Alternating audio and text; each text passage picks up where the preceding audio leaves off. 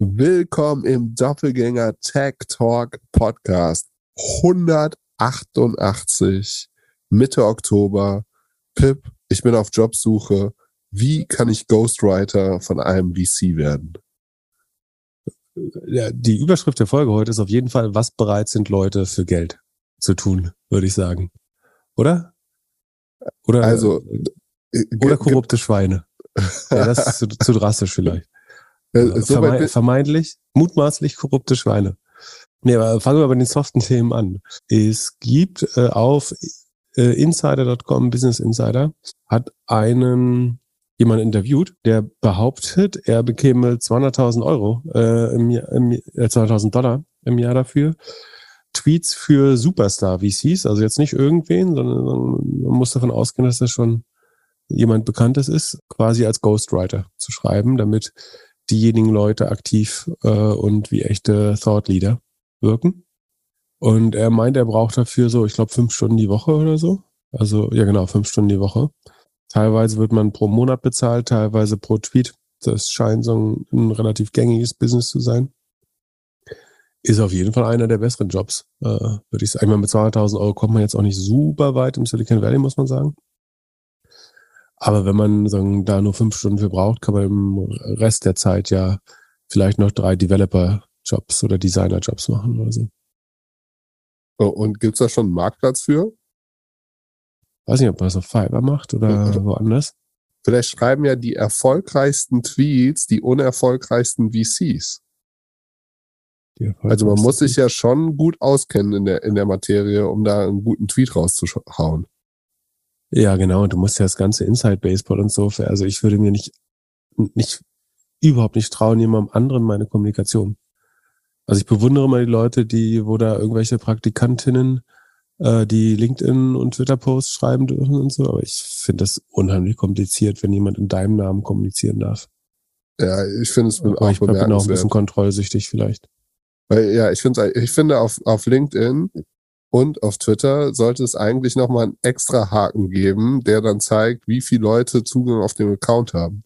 Weil es ja schon ja. so, also du, so, sowohl bei VCs als auch bei äh, CEOs oder irgendwelchen, ob es Corporate Accounts sind oder Startup Founder Accounts, da wird ja schon ziemlich viel unterstützt links und rechts. Und als Außenstehender sieht man das ja nie. Da gab es ja mal so eine Lösung oder künstliche Lösung, dass man auf Twitter so die Initialien mit so einem hochgestellten Dach schreibt. Also das, wenn Christian Lindner selbst schreibt, steht da CL und wenn nicht Team Lindner oder Praktikant so und so. Damit hat man ja mal so eine Art Konvention gehabt, dass zu erkennen ist, ob das jetzt ein Mitarbeiter geschrieben hat oder die Person, die dann die vermeintlich den Account führt. Aber ich ver ja. ver verstehe es nicht. Äh, ich finde es schwer, an Leute gucken. Obwohl an, hm, es kommt hier auch drauf an, wer deine Audience ist. Ich glaube, wenn du eine sehr breite Audience hast, dann und auch relativ einfache Messages oder sagen wir Messages, die sich an eine breite Audience richten, dann ist es vielleicht auch einfacher, äh, da irgendeinen Text daran zu lassen, der Kalendersprüche um, umdichtet oder so. Ich würde gerne mal wissen, ob es so ein, zwei Leute gibt, die einfach so fünf bis zehn Leute haben und die zahlen dann pro Tweet. Also man kann dann so einreichen, was witzig ist und was nicht witzig ist. Und äh, der Gewinner kriegt dann irgendwie 500 Euro oder sowas. Oder Dollar. Ja, schon. Aber ja, die sind am Ende sind es ja alles Content, versuchen alle Content zu generieren und äh, wenn der ein oder andere Banker nicht so kreativ ist, dann muss er sich halt einen Kreativen kaufen. Der dann Wer glaubst du denn hat in Deutschland, äh, so in der deutschen VC-Szene oder Investorenszene einen Ghostwriter? Boah, ich glaube, ganz schön viele. Ich glaube, ganz schön viele, sowohl von Unternehmern als auch Aber VCs. es gibt ja gar nicht so viele, die überhaupt aktiv sind. Ja, von, äh, also, also ich Maschi, würde sagen, alle, Maschi postet alle, immer schön, wie er in irgendwelchen 80s Joggingsanzügen äh, durch den Central Park joggt. Habe ich noch irgendwo gesehen. Oh, ja, da, ja das, das ist dein. Auch mit, äh, mit seichten Botschaften verknüpft natürlich. das ist dein Instagram-Rabbit Hole, das ich nicht eintreten möchte. Ich wundere, dass der dich überhaupt noch nicht geblockt hat, aber äh, ja, ja, ich hat glaube, dass sein Fett wegbekommen hier. aber da machen wir nächste Woche. Aber ähm, ja, ich glaube, dass 50 Prozent der Leute, die, also alle, die vernünftige Fotoprofile haben, von denen mindestens 50 Prozent ist äh, Mithilfe. Und äh, es gibt ja auch, also viele schreiben ja auch aus, irgendwie Social Media Team und so. Und in der, auf der Corporate-Ebene auf jeden Fall, da macht keiner was selbst. Wo bestellt man sowas? Welche Firma macht das? Bitte? Story Machine. Story Ja, Machine so- oder? Sowas oder Social Media Mitarbeiter. Es gibt auf jeden Fall genug Tools, die das ermöglichen. Also äh, traue ich nie kann ja ein paar Post. Story, Story Machine Mitarbeiter mal leaken, äh, für wen sie alles arbeiten. Wir verraten es auch nicht weiter. Das ist nur aus ganz persönlichem Interesse. Ja. Würdest du Leuten entfolgen, wenn du merkst, sie schreiben es nicht mehr selbst? Äh, in Folgen wahrscheinlich. Ach, es hängt eher von Inhalt. Also Wenn der Ghostwriter besser ist als die Person, dann kann man den ja auch äh, gerade deswegen folgen. Ich würde es vom Inhalt eher abhängig machen. Ja, in der Musik ist Oder es im, doch wahrscheinlich im ähnlich. Zweifel wird es ja ganz gut gesteuert. Also du, du siehst das ja immer weniger, wenn es dich nicht wirklich interessiert. Wobei manchmal ist ja auch so Autounfall, dass man hingucken muss. Ähm, Das sind immer die fiesen Sachen im Social Feed, die du, du willst sie eigentlich nicht sehen, aber dieses eine Mal musst du es noch durchlesen und dadurch, dass du es durchliest, äh, keine Ahnung, der Bali-Urlaub vom Diemer oder so, oder seinen, seinen neuen, seinen neuen Lambo, den er bestellt, dass du, äh, dann, dann kriegst du es halt doch wieder angezeigt, weil du zu lange auf dem Post verbracht hast. Ah, gibt's schwer da, gibt's da was Medien. Neues? Einen neuen, Coin oder so? Oder wieso gibt's schon wieder einen neuen Lambo? Äh, weiß auch nicht, wo das Geld diesmal herkommt. Aber achso, er verkauft den alten. Äh, er macht hier, äh, es geht, geht, so schlecht, dass da Trade-in. Äh, der, der letzte wird mit Ver Verlust. Oh Gott, warum wissen wir das überhaupt? Das ich habe gedacht, du hättest genug zu tun mit der Podcast-Vorbereitung. Wo hast du dich rumgetrieben? Egal. Ich war rumgetrieben, eigentlich wollte ich äh, zum Arzt gehen, weil ich schon wieder ein Rezidiv habe, beziehungsweise einen leichten Rückfall. So wie du auch nicht bei bester Gesundheit zu sein scheinst. Äh, die gute Nachricht ist, ich habe immer noch kein Covid. Äh, die, die schlechte ist, ich werde meine Bronchitis nicht los, aber äh, mein, mein Arzt wollte mich heute Mittag nicht mehr sehen. Deswegen darf ich jetzt erst, darf ich bis Montag erstmal nicht sterben. Sehr gut, also bleib gesund. Äh, Mein, mein Highlight der Woche war, ich habe gemerkt, die, das Ads vor Lollipop zu setzen, also ads.lollipop.de, war nicht sonderlich klug, weil wir überall geblockt worden sind von äh, allen Adblockern. Und jetzt äh, versuchen wir uns gerade zu whitelisten. Also manchmal, manchmal funktioniert okay, warum ändert ihr nicht die Subdomain? Ist das nicht eventuell der leichtere Prozess im Vergleich zu bei 10.000 Adblockern sich whitelisten zu lassen? Ja, es gibt ja nur ein, zwei große Adblocker und äh, die Leute in der Branche wissen eigentlich auch sofort, worum es geht. Problem ist so ein bisschen, man kann es, also wenn du auf journalistischen Seiten bist, dann kannst du ja oft was dazwischen schalten. Also das sieht man ja oft, dass dann irgendwie steht so, hey, bitte schalt deinen Adblocker für unsere Seite aus. Das können wir nicht machen, weil dadurch, dass wir auf der URL sind, sind wir halt davor. Also wir werden halt schon vorher geblockt. Aber ich gehe davon aus, dass wir nächste Woche freigeschaltet sind und dann ist kein Problem. Wir haben, haben es uns überlegt, es Ich rauszunehmen, aber haben es dann aus, nicht gemacht. Also Ads. ads.lollipod.de. Im schlimmsten Fall siehst du eine weiße Seite mit so ein bisschen Text. Genau, also ich sehe, your browser was unable to load some necessary sources. Ja, es sieht sehr Contact your aus. IT network Ja. administrator. Ihr Host bei AWS sehe ich, weil ich sehe ein paar Cloud-Front-Links. Ja. Naja, Nicht gut. mit, nicht dick gut. angekündigt den Launch letzte Woche und Verkackt. jetzt nicht mal, nicht mal erreichbar, die Seite. Verkackt. Ist Schon die zweite, die zweite Niederlage äh, bei Lollipod. Was war die erste? Ja, wir haben nicht, nicht dran gedacht, dass äh, im Lollipod das iPod drin steht. Ach so, einen Markenclaim habt ihr auch noch? Ja, aber den haben wir auch wieder gelöst. Äh, aber ja, war ganz witzig, mal da einen Brief zu bekommen. Äh, Daran haben wir auch nicht gedacht. In meiner Heimatstadt Greifswald hat Uber einen Laden, einen Unverpacktladen äh, äh, verklagt, die Uber, also U-Fair für unverpackt heißen, ähm, dass das die Marke beschädigt. Ja, Auch hart. ja, Aber ich glaube, du musst, du musst deine Marke halt relativ hart verteidigen, weil sagen, jedes Mal, wenn du nicht dagegen vorgehst, öffnest du quasi das Feld für Leute, die sich später darauf beziehen können, dass du es da nicht, äh, äh, ist kompliziert. Ja, aber es ist halt, es killt halt vor allem kleine Firmen, weil so ein kleiner Laden kann sich halt nicht sofort oder nicht einfach so einen Anwalt leisten, der dann dagegen vorgeht, ne? Also ich kenne auch Fälle, die, dass Leute dreimal, viermal jetzt irgendwie die Namen gewechselt haben. Das kommt auch vor. Bei uns ist alles gut gelaufen. Wir haben irgendwie, also wir haben einen netten Brief bekommen und sofort eine Lösung angeboten und werden weiterhin was, so. Was war heißen, die Lösung? Äh, einfach ein bisschen enger äh, die Marke einschnüren, also was wir machen dürfen, was nicht. Ach so. Und äh, das ist äh, super fair. Habe ich schon viel, viel bösere Sachen gehört und gelesen. Und dann okay. eine Überraschung, Around, äh, vielleicht mag sich die eine oder der andere noch dran erinnern, ein äh, Videocall-Tool, was ich mal ganz toll fand, wurde von Miro gekauft. Miro ist so ein Whiteboard-Tool. Hast du damit schon mal gearbeitet? Nö.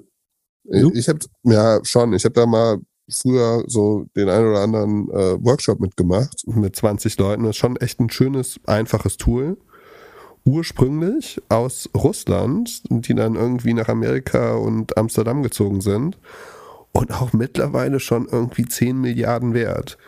Und ich habe immer gedacht, die werden vielleicht von, von Zoom gekauft, weil der, die Zusammenarbeit halt remote wäre halt unheimlich sinnvoll. So, du hast halt ein Whiteboard, während du im Videocall bist. Das haben sie ja jetzt ein bisschen umgedreht, indem sie Around gekauft haben. Aber das Krasse ist halt jetzt der Vergleich private Firma und an der Börse. Miro hat irgendwie 40 Millionen Nutzer, sagen sie. Da würde ich jetzt nicht sagen, dass die alle 100% aktiv sind, aber die sind 10 Milliarden wert. Und Zoom hat 300 Millionen Daily Active User, also schon sehr aktiv. Und die sind irgendwie so ein bisschen über 20 Milliarden wert.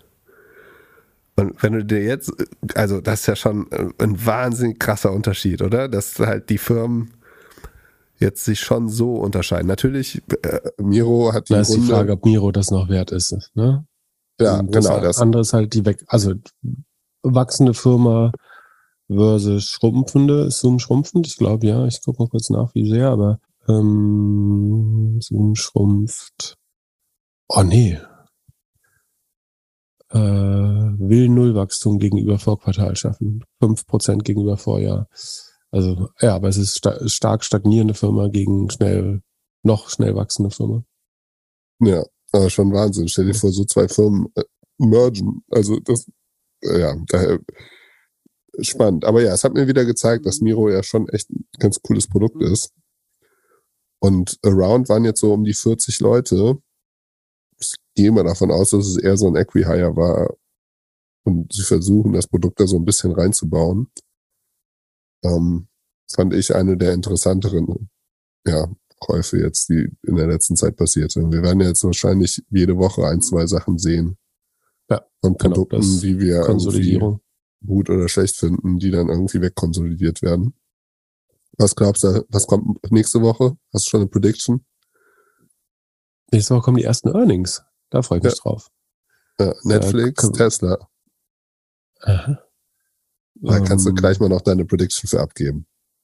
Bevor wir in die harten Themen gehen, lass uns noch in eine, äh, in eine kleine Startup-Frage gehen. Und zwar in kurz zwei alte Hasen mit zehn Jahre Geschäftserfahrung oder Businesserfahrung gründen gemeinsam eine Firma mit einem Youngster, der so seit zwei Jahren arbeitet und überlegen gerade, wie sie die Firmenanteile aufteilen würden. Zur Option 45, 45, 10 oder alle drei gleich viel. Was würdest du als eher so zahlengetriebener VC, PE-Mann sagen, was findest du sinnvoller, was ist glaubwürdiger, wenn man jetzt ein Unternehmen gründet und da die ein oder andere Finanzierungsrunde mitmachen muss? Also es ist so, dass sie letztlich alle im gleichen Gebiet arbeiten, in verschiedenen Positionen. Der eine macht das eben seit zwei Jahren, die anderen seit zehn Jahren. Und die wollen aber zusammen gründen.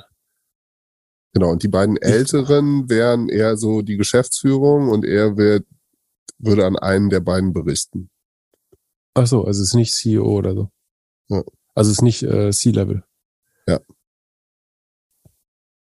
Oh, schwer. Also einerseits neige ich dazu zu sagen, das, was die Leute opfern, ist Zeit, also Seniorität, sagen im Vorleben, halte ich nicht für einen Grund zu sagen, jemand kriegt so und so viel Geld. Äh, also wenn man sich da die Berufsjahre aufrechnet, um dann die Anteile zu verteilen, ich glaube, das ist Bullshit, weil am Ende verbringt, je, also jeder Mensch hat genau gleich viel Zeit im Durchschnitt und so sollte man auch die Anteile äh, verteilen. Wenn es jetzt so ist, dass zwei wirklich Gründer CEO sind und jemand ist quasi ein Mitarbeiter der ersten Stunde, dann würde ich fast gegen Null gehen bei den Prozenten und stattdessen ESAPs westen lassen. Also ähm, A muss man eben noch sehen, ob das äh, so überhaupt klappt. Und selbst die, wenn man es richtig aufsetzt, westen ja selbst die Gründer ihre Shares. ist vielleicht noch ein kleiner Tipp, äh, den man, gerade wenn so mehr als eine Person gründet, äh, befolgen könnte, dass man ist, also es wird später, wird ein VC das wahrscheinlich eh immer verlangen, äh, dass die Gründer ihre Shares nochmal westen. Ähm, das heißt, dass wenn jemand schnell aussteigt, eben nicht, damit äh, einfach Substanz da ist, um eventuell einen neuen Geschäftsführer oder Geschäftsführerin zu incentivieren, ähm, dass man dann die Firma einen Teil der Anteile zurückkaufen kann, sehr günstig. Also das sollte man eh machen, ähm, Gründervesting. Und dann, wenn es jetzt quasi ein Mitarbeiter oder Mitarbeiterin im zweiten Level ist, dann würde ich wahrscheinlich auch eher ESOPs nehmen, weil also entweder musst du sehr klar belegen, warum da Wert gestiftet wird und deswegen sagen Gründungsanteile bei der Person sein sollen. Ähm, also auf jeden Fall würde ich es da nicht mehr dritteln natürlich. Ja, also man kann entweder einen kleinen kleinen Prozentteil ähm, dann bei der Gründung geben. Es hängt natürlich auch davon ab, wie viel Kapital Leute ähm, fähig sind, mit reinzulegen am Anfang. Aber jetzt junge Angestellte mit viel Shares zu belegen, äh, macht wahrscheinlich langfristig eher Probleme. Also entweder sind alle drei gleich, also gleich wichtig für den Erfolg der Firma, dann sollten alle drei gleich viele Anteile bekommen. Korrekt. Also dann haben oh. sie alle auch den Titel Gründer, Gründerin und C-Level. Genau, und da würde ich auch eher schauen, dass ich irgendwie allen drei C-Level gebe und vielleicht bei, also das kann man ja irgendwie, wenn beide CEO sind, kann man ja, kann ja auch einer vielleicht das E mit dem O tauschen oder so. Und das Einzige, wo ich glaube, wo es eine Variable drin gibt, ist im Gehalt, dass du schon argumentieren kannst, irgendwie, wenn jetzt jemand zehn Jahre älter ist und vielleicht Familie hat und alles und dass er vielleicht ein bisschen mehr Geld braucht als jemand, der zehn Jahre jünger ist und irgendwie noch eher ein Studentenleben lebt. So, und dass man da irgendwie sich regelt, solange man vielleicht keine Finanzierungsrunde oder keine große Runde oder so gemacht hat, würde er da drehen. Aber eine Firma zu gründen mit einem Cap-Table, der ungleich verteilt ist, glaube ich, ist schon eine schlechte Startposition. So, da wird es immer Diskussionen geben und dann auch in dem Altersunterschied irgendwann, weil die Jungen ziehen auf jeden Fall nach und äh, ja, werden, werden irgendwann irgendwie das Gefühl haben, sie werden dafür nach oder benachteiligt. Also ich will, entweder gibt's zwei Gründer und einen, Mit einen ersten Mitarbeiter oder irgendwie Anteile für die ersten Mitarbeiter oder es gibt drei Gründer und dann ist alles easy, alles gleich. Und äh, dann haben wir noch eine, eine KPI-Frage etwas längere Frage, die würde ich dich direkt vorlesen und beantworten lassen. Okay, weil du äh, angeschlagen bist, mache ich das gern. Ähm, Gott, ich klinge wie das Doppelgänger. Wir sind ein Tech-Scale-Up, welches Plattformen, vor allen Dingen äh, verschiedene Apps betreibt. Um bei unserem starken Wachstum die ganze Company zu alignen, überlegen wir uns eine Company KPI zu tracken und visibel zu machen. Ähm, das Ziel der KPI ist, dass Produkt, Marketing, Sales und bestenfalls auch weitere Departments sie beeinflussen können. Äh, sie eine Aussage darüber zulässt, ob es der, ob das Geschäft erfolgreich skaliert. Unsere Nutzerinnen monetarisieren wir durch Werbung in unseren Apps, wird direkt gebucht.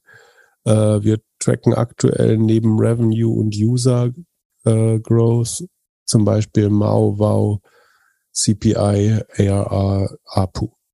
Also sagen, es geht quasi, was ist die North Star Metric, die einzig wahre Erfolgskennziffer für die gesamte Unternehmung.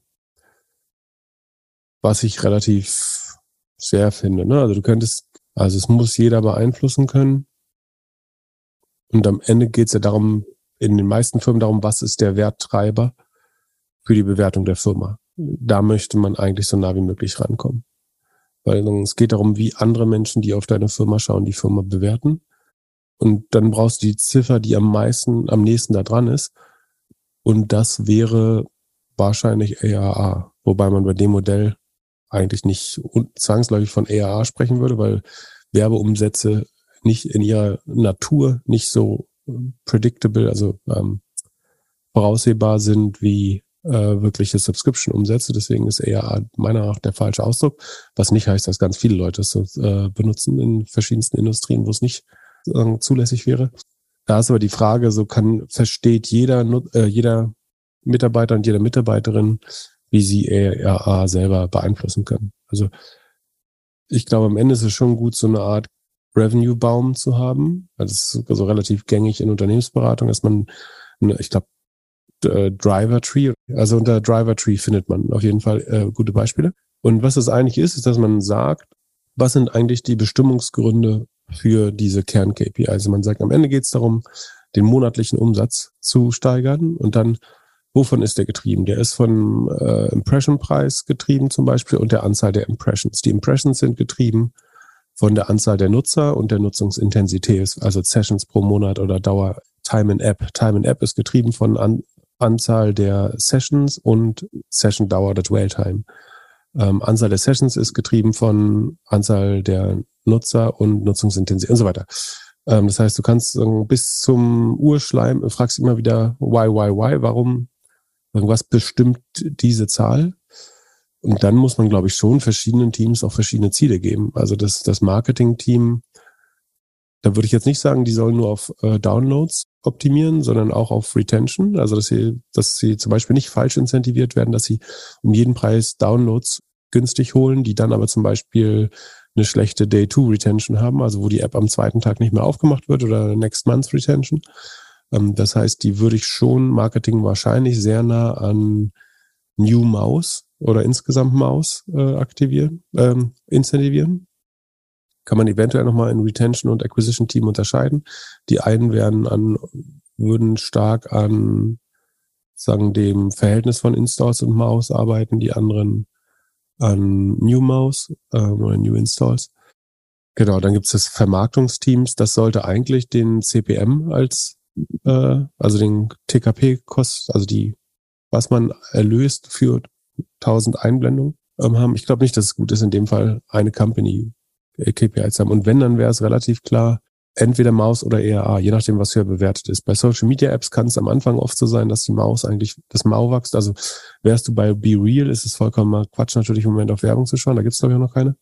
Ähm, aber selbst wenn es welche gäbe, dann ist das Mau-Wachstum am Anfang wahrscheinlich noch wichtiger.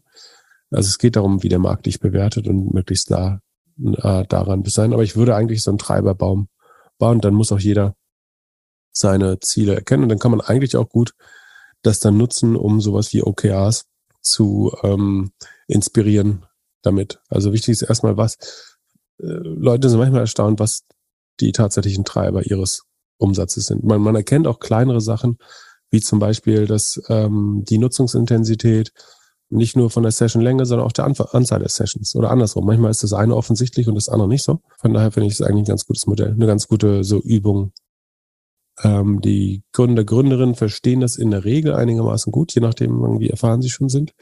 Ähm, es hilft aber dem Rest der Firma oft den, den Impact und die verschiedenen Stellgrößen und wo wirklich je, also was dabei rauskommt, ist eigentlich, dass jeder in der Firma am Endergebnis aktiv mitarbeiten kann und was genau der Pfad ist, über den deine Contribution ähm, ins Endergebnis hineingeht. Man sagt immer so, in Growth Organizations ist eine North Star KPI total wichtig, diese eine zu haben. Dann ist es in der Regel Mau-Wachstum, äh, nach meinem Fisch, würde ich sagen, Sekunde. Ja. Doch, ich glaube, in den meisten Growth Companies wäre es dann die Anzahl der aktiven Nutzer, wie auch immer. Das können tägliche Bestellungen oder einmal im Monat bestellt sein. Das kann bei einem Fashion- oder Quick-Commerce-Modell, aber auch beim Airbnb kann es irgendwie ähm, aktiv einmal im Jahr was gekauft sein und so weiter. Also die aktiven Nutzer sind in der Regel die North Star KPI, wenn es nur eine gibt. Aber bei einem B2B SaaS-Modell ist es dann eben doch eher, eher arm. Aber ich glaube nicht, dass ein, eine KPI da so, so gut ist. Und hat sich irgendwas verändert jetzt in der Zeit von Growth oder Hypergrowth zu Efficient oder Healthy Growth? Ja, ich glaube unbedingt. Also A zum Beispiel, dass man äh, viel mehr auf Retention setzt, also dass der Eimer keine Löcher mehr hat und nicht nur wie viel man oben reinschüttet. Dass man bei den Kanälen viel mehr, also man hat sofort, das siehst du auch in allen Decks, ne, bei dem About You Deck zum Beispiel, da steht dann eben, dass du adjustierte ROI-Targets hast oder so, dass du eben Du musst eigentlich von einem anderen Customer Lifetime Value für die Zukunft ausgeben. Das heißt, du musst deine Customer Acquisition Cost äh, anpassen. Das heißt, du musst im Ad Bidding eigentlich den Return on Ad Spend oder ROI ähm, anpassen. Das heißt, du setzt dann niedrigere Multiples ein. Also vorher warst du vielleicht bereit, irgendwie das 1,2-fache des ersten äh, Deckungsbeitrags auszugeben oder das Zweifache vielleicht. Und dann sagst du, wir wollen jetzt, dass ähm, die je nachdem, wie viel Sichtbarkeit man auf den Lifetime Value hat, dass man vielleicht doch die erste Bestellung schon Unit Economic profitabel haben möchte. Ähm, das hängt sehr vom Modell ab, ne, welchen, aber das sozusagen gerade die ROIs überall adjustiert werden. Ich glaube, das ist ein Fakt. Das ist auch, was am Ende dann die Werbeerlöse von Google und Facebook äh, begrenzt gerade. Und das Gute ist, dadurch, dass alle reduzieren, kriegen letztlich, äh, so ein bisschen bedingt durch den, den Ad-Marketplace, kriegen im Idealfall alle genauso viel Traffic, ähm, nur dass sie weniger zahlen und sich anders verteilt. Je nachdem, theoretisch könnte sich sogar genauso verteilen. Man könnte sagen, Google oder Facebook haben weniger Anreiz, zusätzliche Werbeplätze bereitzustellen. Das heißt, dass sie dann die Werbeplätze reduzieren, um die Konkurrenz wieder zu erhöhen. Aber die brauchen eventuell auch den Volumeneffekt, also mehr Anzeigen anzuzeigen. Die ächzen ja selber oder versuchen, müssen Wachstumsziele schaffen. Genau, aber das, das hilft so ein bisschen dabei, profitabel ähm, zu werden. Was war die Ursprungsfrage? Ob man die RI-Targets anpasst oder? Und du so schaust vielleicht, also wenn du vielleicht noch ein äh, weiterer Beitrag, also wenn du davon ausgehst, dass dein Werbe, also sagen wir, du, du nehmen wir mal ruhig so nur als Beispiel, so ein Gorillas oder irgendein Quick-Commerce-Unternehmen. Du hattest am Anfang 20 Millionen oder noch mehr Marketingbudget im Monat zur Verfügung. Das heißt, du hast eigentlich versucht, jeden zu bekommen zu einem teilweise ähm, vielleicht hoch zweistelligen Kack oder so. Und jetzt, wo das Budget beschränkt ist, schaust du natürlich viel mehr, ob du diskriminieren kannst und sagen die besseren Kohorten identifizieren kannst beim Bidding. Das heißt, du nimmst vielleicht äh, weniger Android-Nutzer, wenn du weißt, dass die schlechter funktionieren oder diskriminierst gegen gewisse Wohngebiete, gewisse Altersklassen, gewisse Endgeräte, gewisse Browsernutzung. Ähm, also du wirst halt viel selektiver. Also du hast dann äh, durch die, also die äh, Beschränkung der Ressourcen führt ja immer zu ökonomischem Handeln. Also dass du sagen mehr Obacht auf das Verhältnis von Input und Output setzt. Das heißt, dass du wahrscheinlich versuchst mit gleichen Mitteln dann, da du eh nicht alle User kaufen kannst, versuchst du die äh, besten zu kaufen und wirst auch dadurch zum Beispiel ähm, automatisch effizienter. Aber die besten zu kaufen bedeutet auch, auch mehr Geld pro Nutzer auszugeben. Also je mehr ich targete, umso teurer wird es doch. Ähm, da, das stimmt prinzipiell. Äh, die besten ist aber nicht absolut definiert als ähm, sozusagen die iPhone-Nutzer sind jetzt die besten, sondern es geht eben, am Ende geht's um den ROI. Also du versuchst für die Kohorte, die, also versuchst den CLV zu verstehen ähm, und die Customer Acquisition Cost und du akquirierst, so wie eigentlich immer in einem sagen, Unternehmen, was nicht im Hypergrowth oder also in einem Unternehmen, was im rationalen Wachstum sich befindet, würdest du ja immer schauen, dass du das Verhältnis von Lifetime Value zu CAC, äh, also zu Customer Acquisition Cost, optimierst. Während das in Hypergrowth-Phasen typischerweise viel zu wenig passiert, muss man ehrlich gestehen. Das sieht man ja auch. Ähm, unter anderem durch so die Gutscheinschwämme und so. Und da ist man, glaube ich, jetzt äh, eher vorsichtig ja, und incentiviert ganz bestimmtes Verhalten, was man braucht. Ähm, ja. Der Peloton CEO hat ja gesagt, dass sie irgendwie noch sechs Monate haben, bis ihnen irgendwas einfällt oder in der Zeit müssen sie irgendwie den Laden umdrehen. Der ist der Meister in Salami-Entlassung auf jeden Fall, oder? Also der hat die vierte Entlassungswelle, glaube ich, vor zwei Wochen bekannt gegeben. Ja, diese Woche gab es noch keine News, okay. Aber würdest du auch es jetzt in der jetzigen Zeit, heißt es ja ähm, irgendwie, man muss auf jeden Fall überleben und alles, wäre es da sinnvoll, so auch KPI-mäßig zu zeigen, was so die Runrate noch ist? Also stell dir vor, du gehst ins Büro und dann steht da auf einmal noch irgendwie 24 Monate, was ja noch wahnsinnig lange wäre oder sowas. Genau, das oder, ist bequem. oder dreieinhalb Monate. Oder löst du damit die absolute Panik aus und äh, dein, deine Firma wird nicht mehr manageable? Ja, das ist eine gute Frage. Ähm, Es hängt, glaube ich, so ein bisschen davon ab, ob die Menschen, die dort arbeiten, diese Zahl irgendwie beeinflussen können. Also ich bin relativ stark für, für Transparenz. Wenn, wenn ich selber äh, oder als ich selber die Kultur einer Firma verantwortet habe, äh, haben wir das eigentlich sehr, sehr transparent gemacht. Also dass die meisten Leute wirklich Zugang zu den meisten KPIs hatten, die, die, die relevant waren. Also jetzt nicht so, dass jeder mit der Kundendatenbank losgehen kann, aber dass man halt sieht, wie viel Umsatz haben wir dieses Jahr mehr gemacht oder diesen Monat, weil ich glaube, das ist äh, insbesondere, wenn es wächst, dann sehr motivierend zu sehen äh, und Teil daran zu haben. Jetzt kann man natürlich sagen, macht es Sinn, die Leute, also denen so Druck zu machen, indem man sagt, und wir haben noch sechs Monate Geld. Ähm, ich glaube, dann muss man halt sehr gut kommentieren, was man gerade tut. Also ob man glaubt, dass das jetzt gut ist oder nicht. Ich glaube, was nicht gut ist von heute auf morgen, äh, wenn Leute von heute auf morgen erfahren, dass äh, wenn wir die bis Ende des Monats keinen Investor finden, dann muss hier übrigens jeder zweite gehen äh, nächsten Monat. Ich glaube, das überraschend dann, also die Leute dann fälschlicherweise in einem Glauben zu lassen, dass eigentlich alles okay ist, das ist, glaube ich, definitiv falsch. Ob man es jetzt radikal transparent machen muss, das hängt so ein bisschen davon ab, wie gesagt, ob Leute das beeinflussen kann, ob das eine Kultur ist, in der Leute das eventuell auch anspornen. Ich glaube, insbesondere wenn man 24 Monate plus oder 18 Monate plus noch Runway hat, dann ist es vielleicht auch schlau, den Leuten die Sicherheit zu geben, weil ähm, es, glaube ich, die Churn bei den Mitarbeitern reduziert gerade. Also sie überlegen sich vielleicht nochmal, ob sie zu einer Firma gehen, die vor einem Jahr gefundet wurde und seitdem keine Runde bekannt gegeben hat.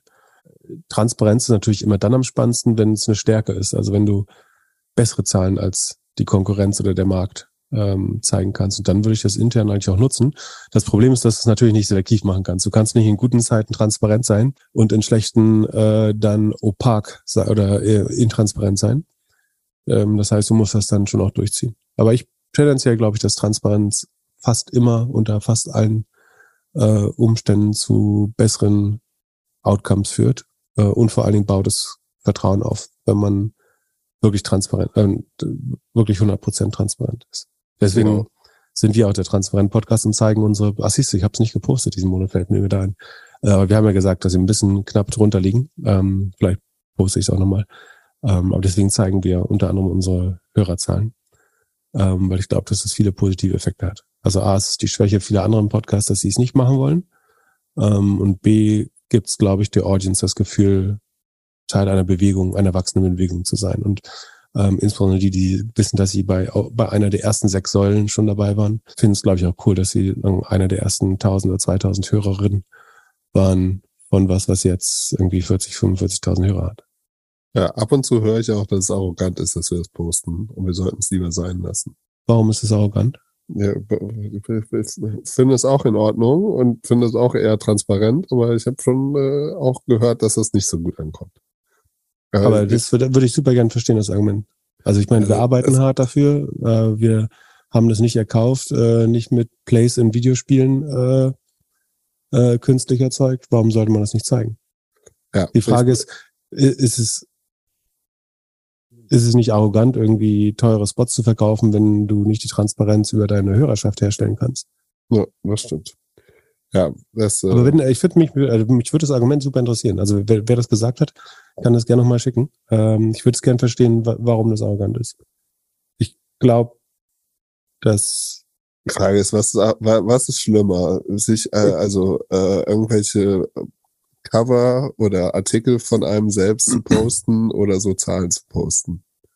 Da finde ich Zahlen auf jeden Fall netter und vernünftiger. Ähm, ja, das ist ja ein, Datum, also es ist ja einfach nur ein, ein, ein Fakt.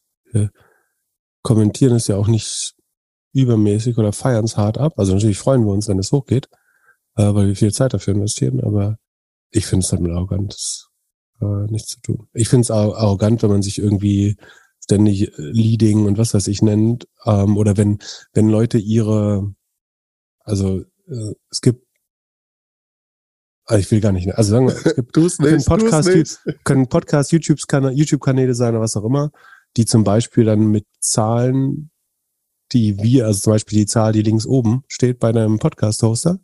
Also sagen, ich sag mal jetzt eine Zahl, Sekunde. Fünf Millionen.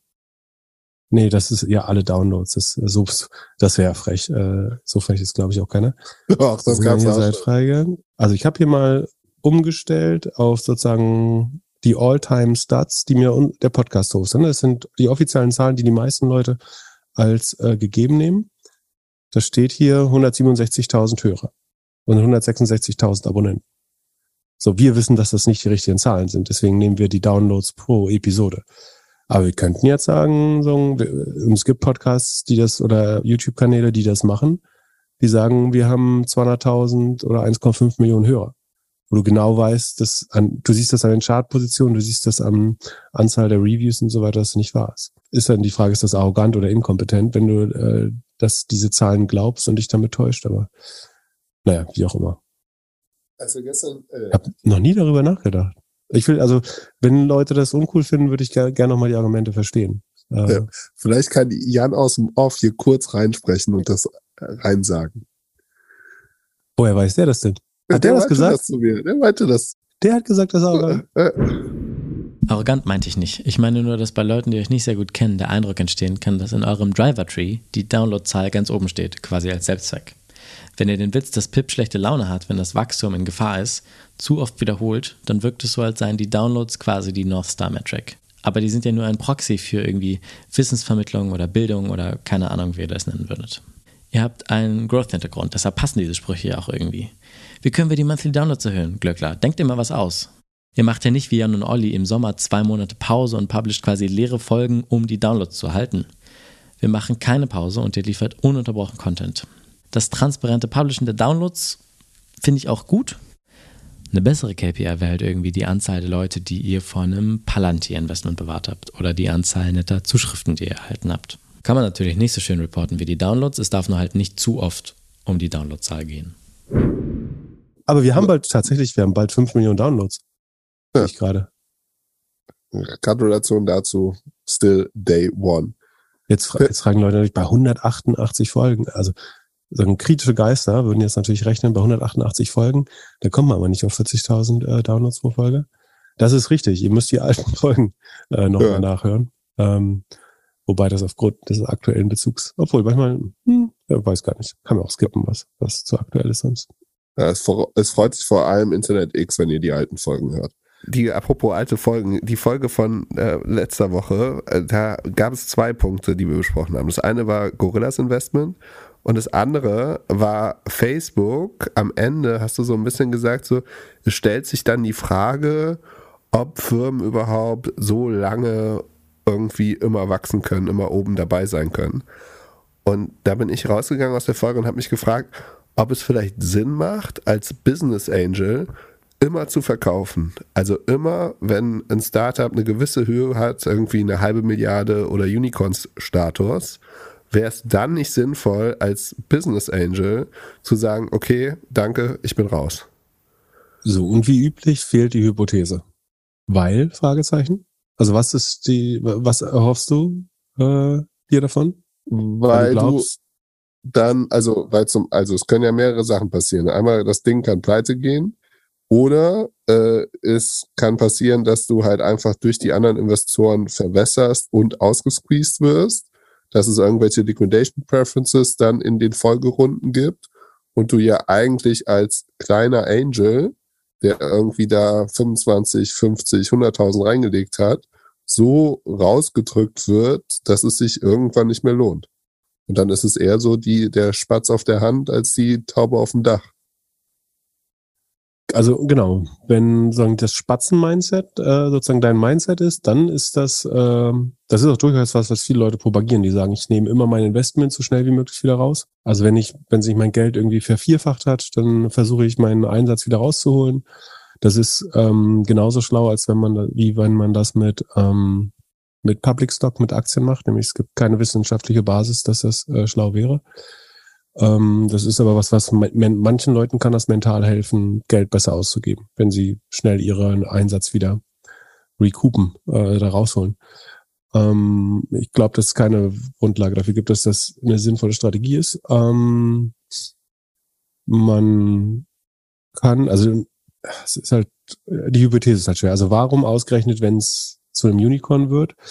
Du hast angesprochen, die, es kann danach pleite gehen. Tatsächlich ist ja so, dass mit jeder Runde die Wahrscheinlichkeit, dass es pleite geht, runtergeht. Im Gegenzug geht aber auch das, die Wachstumsgeschwindigkeit in der Regel oder die, ähm, die Wachstumsgeschwindigkeit der Valuation äh, ein bisschen runter. Natürlich wächst die am Anfang viel schneller. Zum Beispiel hätte ich relativ wahrscheinlich also in der nächsten Runde bei Gorillas tatsächlich äh, das erste Mal Secondaries gemacht, aber allein davon getragen, dass ich vermutet hätte, also es ist natürlich, diese Entscheidung habe ich vor einem Jahr getroffen, muss, muss man dazu sagen. So, Das heißt, da war das noch ein anderes Umfeld, ne? Ähm, aber so oder so hätte ich dann wahrscheinlich einen Teil der Anteile verkauft, aber aus dem einzigen Grund, dass ich mir relativ sicher bin, dass die Verdopplungsgeschwindigkeit sich massiv reduziert hat äh, in, inzwischen. Und das, also wenn man das sieht, dass die ähm, sagen, ein bestes Beispiel wäre, du hättest jetzt ein, irgendwas zum Beispiel im Quick Commerce, wo die Geschwindigkeit runtergeht und gleichzeitig hast du wieder gute Opportunitäten im Angel-Markt oder in Public Markets, gerade zu günstigen Bewertungen. Dann kann es rational sein, Geld umzuschichten. Ja, das macht Sinn. Aber das ist sozusagen aus dem Gesamtblick auf den Gesamtmarkt zu sagen, ich habe jetzt woanders bessere Opportunities. Das an dieser Unicorn Valuation festzumachen, Du hast eigentlich die ganze Zeit nicht besonders viele Rechte äh, als Angel, deswegen werden die auch nicht verbessert. Die Liquidation Preferences sind sozusagen das Late-Stage-Risiko, also dass die Firma höchstwahrscheinlich mehr pleite geht. Aber wenn es zu einem Fire Sale kommt oder zu einer Downround, äh, dann sagen wir Punkt, Punkt, Punkt, ich, äh, die Liquidation Preference, das kann natürlich unangenehm sein. Aber ich glaube, das ist, ich habe noch zu wenig Wissenschaftliches darüber gelesen. Aber es gibt viele, die sagen so, ähm, sie holen immer nach so und so viel Runden oder so ihr Geld wieder raus oder nach so und so viel X. Aber ich glaube eigentlich würde es mich überraschen, wenn es wissenschaftlich was Haltbares gibt. Äh, wenn du zum Beispiel glaubst, die Firma, also stell dir mal vor, du hättest bei Google in der Series D oder so das Geld rausgenommen. Oder bei, bei einem Facebook. Oder bei einem Uber oder was weiß ich. Ähm, die haben danach nochmal. also gibt's genau, ja, es gibt ja. Die haben danach nochmal 20x, 40x, 50x, 100x gemacht. Und die VCs versuchen in den USA ja gerade eher sozusagen noch mehr von der Public-Wertschöpfung mitzunehmen, weil sie glauben, dass selbst nach dem IP, also ein, die haben jetzt auch andere Incentives, da kriegst du, also, also da noch Managementgebühr länger drauf zu bekommen und so ist vielleicht auch ganz nett. Ähm, aber die gehen ja eher dazu über, länger investiert zu bleiben äh, und nicht früher raus. Und prinzipiell, also ich fände es auch toll, wenn du mal einen Home Run hast, dass du den bis zum IPO hältst. Äh, irgendwie bei, wie bei meinen Food Panda Shares oder so, die dann quasi zum IPO von Delivery Hero äh, monetarisiert wurden. Ja, aber Hätte ich die vorher zum Beispiel als Secondaries verkauft, äh, wär's, hätte ich wahrscheinlich nie einen wirklich guten Kurs bekommen.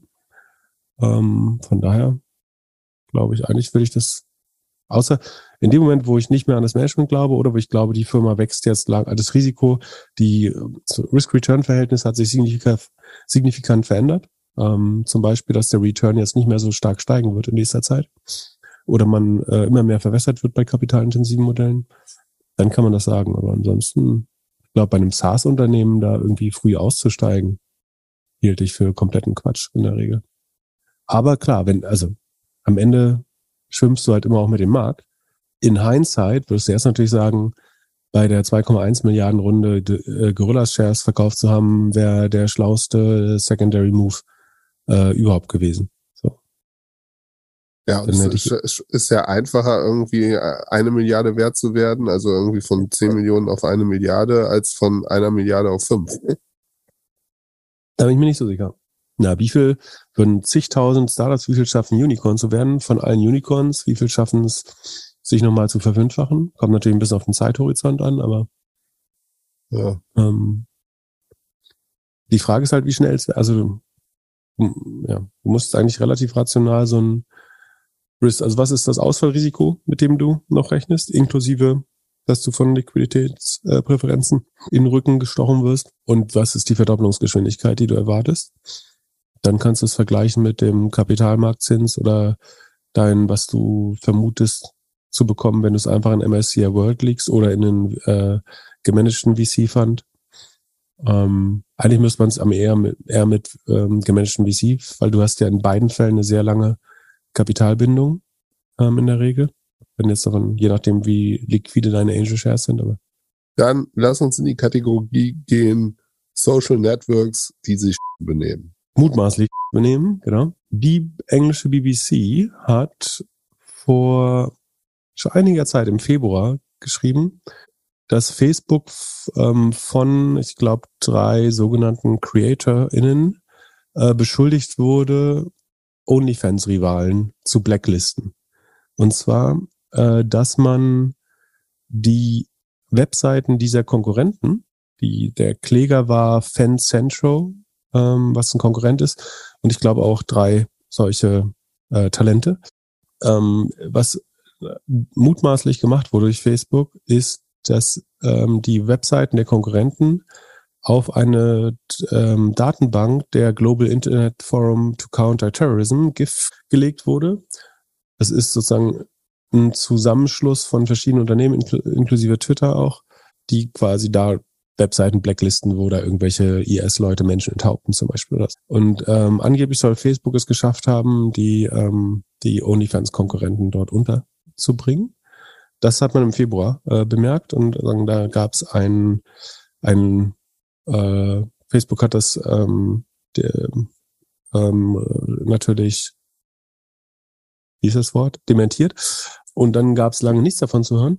Und jetzt wurde aus Versehen, äh, angeblich zumindest, ähm, hat sich in den Court, also in den Gerichtsdokumenten gezeigt, da wurden aus Versehen äh, Konten nicht geschwärzt ähm, von Menschen. Und da hat man festgestellt, also einerseits das Phoenix Internet, das ist die Mutter von OnlyFans, ähm, die gehört ja dem ukrainischstämmigen ähm, Leo, nicht Blavetnik, wie heißt der? Ähm, Sekunde. Leo Radwinski. Ähm, also diese Phoenix Internet ist ähm, beteiligt oder hat die gleiche Adresse wie eine Firma namens Smart Team International Business in Hongkong. Und diese Firma hat an drei ähm, Trusts, also ähm, treuhänderische Gesellschaften in den Philippinen, äh, Geld ausgezahlt. Und diese Trusts heißen Christian Peralta Trust, Nicola Mendelssohn Trust und Miguel Kleck Trust. So. Und jetzt muss man dazu wissen, dass äh, Nicola Mendelssohn ist ähm, bei Facebook Head of Global Team oder so. Sekunde. Ähm, schaue ich nochmal nach, bevor wir Quatsch erzählen. Ähm, äh, VP Global Business Group äh, at Meta. Der andere Typ, also die andere Person, Christian Peralta, ist zu der Zeit ebenfalls bei Facebook, irgendwie im Trust äh, Department oder so äh, beschäftigt gewesen. Und Miguel Kleck ist ein, der sagen, diesen Anschuldigungen nach, ein Trust angemeldet auf den Sohn von Nick Clegg. Und Nick Clegg ist der, den hatten wir schon mal äh, irgendwie als Thema, ähm, wo er auch nicht so gut weggekommen ist äh, bei einem äh, in der Folge. Der VP Global Affairs, also der Cheflobbyist quasi äh, von Facebook. Ähm, und es entsteht jetzt zumindest sehr stark der Eindruck, dass äh, diese drei Zahlungen in Höhe von mindestens 100 oder rund 150.000 Dollar äh, empfangen haben oder diese Trusts äh, auf diese ähnlich lautenden Namen ähm, Zahlungen empfangen haben, eventuell um ja was immer zu tun, was es im Interesse von OnlyFans äh, wäre. Und es wäre natürlich äh, sehr kompliziert, denn der Mensch quasi, der im Auftrag von äh, Facebook oder Meta mit Politikern auf der ganzen Welt redet und denen erzählt, wie schön das Metaverse wird äh, und dass sie äh, irgendwie weiter die, die Haftung für Inhalte äh, nicht überstrapazieren sollen und so weiter. Äh, dass der, also von einem Lobbyist würde man ja zwangsläufig äh, erwarten, dass er für Geld vieles macht, aber dass man sich offen von ähm, sagen so Porn-Businesses bestechen lässt, um Konkurrenten aus dem Weg zu schaffen, wäre schon nochmal äh, sagen, ein, ein neues Level an Korruption, sofern das wahr sein sollte, sagen was sich in dem Prozess erst rausstellen wird.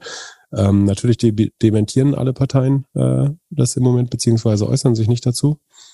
Aber ähm, diese scheinbar aus Versehen, also es waren die Anwälte von OnlyFans, die das aus Versehen äh, falsch redacted haben, also geschwärzt haben ähm, oder was vergessen haben beim Schwärzen. Das ist auch die, also man, man muss sagen, ne, also die Trusts sind in Philippinen, sagen wir, der, der Case für ähm, diese netten Meta-Mitarbeiter wäre, ist es nirgendwo einfacher als in den Philippinen äh, eine Firma auf eine verstorbene Person oder eine Person mit einem gefälschten An Ausweis, ähm, also durch die Korruption in den Philippinen. Würdest du es dahin bekommen, sicherlich eine Firma auf eine Person, die sich nie dort befunden hat äh, oder nur ein falscher Stellvertreter sich dort befunden hat, anzumelden und den Eindruck zu erwecken, jemand wäre bestechlich. Ähm, dann ist die Frage, warum OnlyFans das wollte, also warum wollen die ähm, den Facebook-Personen was auswischen? Das ist aber ein mögliches Szenario, muss man fairerweise dazu sagen. Wie gesagt, es sind nur Anschuldigungen und es wird jetzt ein äh, Gericht klären. Sollte es wahr sein, wie gesagt, finde ich es also gerade für äh, Nicola Mendelssohn und Nick Clegg äh, ja, weiß gar nicht, ob ich es noch so überraschend. Also überraschend finde ich schon, dass man, weil die ist ja, die verdienen ja alle nicht schlecht. Also ja, warum du dich dann wegen 150.000 Dollar oder ja. was? Das ist doch echt, also. Ja, aber wenn die Aktie abstürzt und man hat irgendwelche Verbindlichkeiten. Ja, aber um, um eine Webseite auf eine Datenbank zu setzen, ist natürlich auch schnell verdientes Geld. Aber ja, ist, ähm, wenn es wahr ist, äh, wirklich schlau, äh, zeigt aber auch, äh, was für Menschen sind, die für, für äh, Meta dann dort arbeiten. Wir packen die Links, äh, man, es gibt einen guten Artikel von Gizmodo, der ist sehr äh, ausführlich, den packen wir mal in die Shownotes. Und äh, von der BBC den Ursprungsartikel. Dann soll man sicherheitshalber sich das alles äh, selber durchlesen und nicht eine Meinung bilden. Es sieht meiner, und es gibt noch einen über den äh, Admin Leo, das ist Leo Radwinski, quasi den OnlyFans Besitzer dann soll man sich da sicherheitshalber eine Meinung bilden. Aber ich würde sagen, es sieht äh, nicht gut aus für die, die, die Leute da. Ähm, ja, was auch nicht gut aussieht, ist TikToks Growth Hack. Was haben die sich als super Idee überlegt? Das haben wir ebenfalls bei der BBC gelesen. Und zwar wird dort äh, behauptet, dass in nordsyrischen Flüchtlingslagern Vertreter von Agenturen, die äh, sich ausgeben, für TikTok zu arbeiten. Was, ist, glaube ich, schwer nachvollziehbar sind das, also sie werden in Anführungsstrichen TikTok Middleman genannt. Ich wäre da vorsichtig, die da jetzt direkt TikTok zuzurechnen. So, man erlebt es ja oft, dass man auch von irgendwelchen Agenturen angerufen, die sagen, wir rufen im Auftrag von Google an. Und dann sind es einfach nur irgendwelche ähm, Ad-Agenturen, die irgendwie Google-Partner sind und bla bla.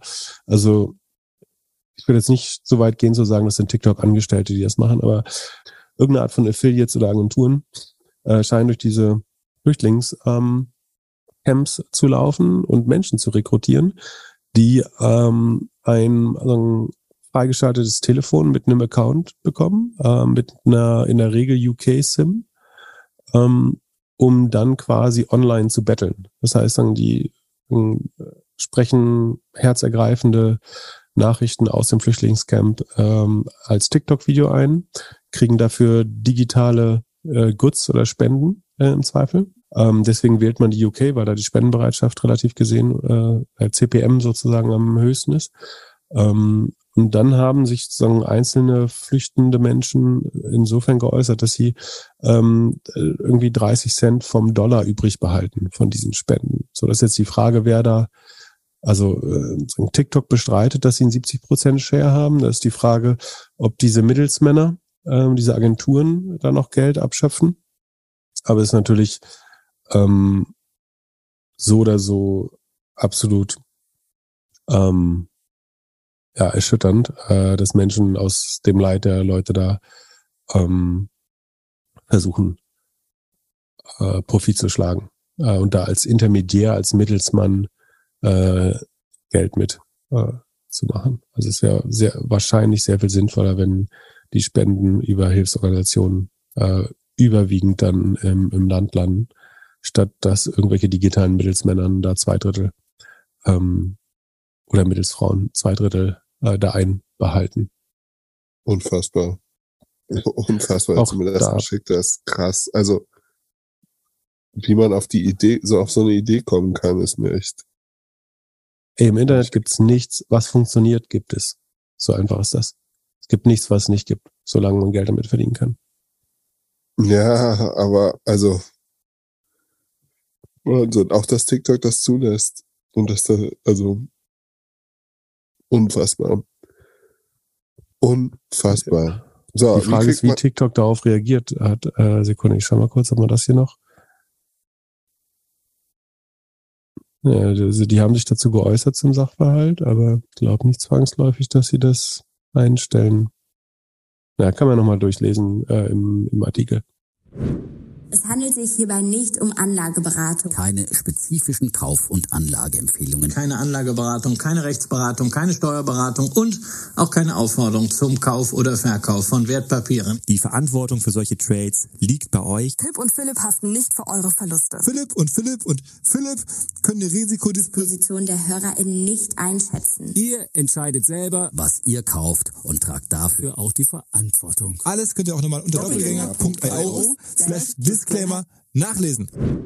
dann hat Dominik gefragt, wie sich jetzt Inflation und Gaspreise auf die Tourismusbranche in den nächsten Jahr auswirkt. Ob das ähnlich Auswirkungen hat wie im E-Commerce aktuell. Ähm, in seiner Bubble würden Weihnachtsgeschenke immer noch gekauft werden, aber im Notfall wird der Sommerurlaub dann eine Nummer kleiner.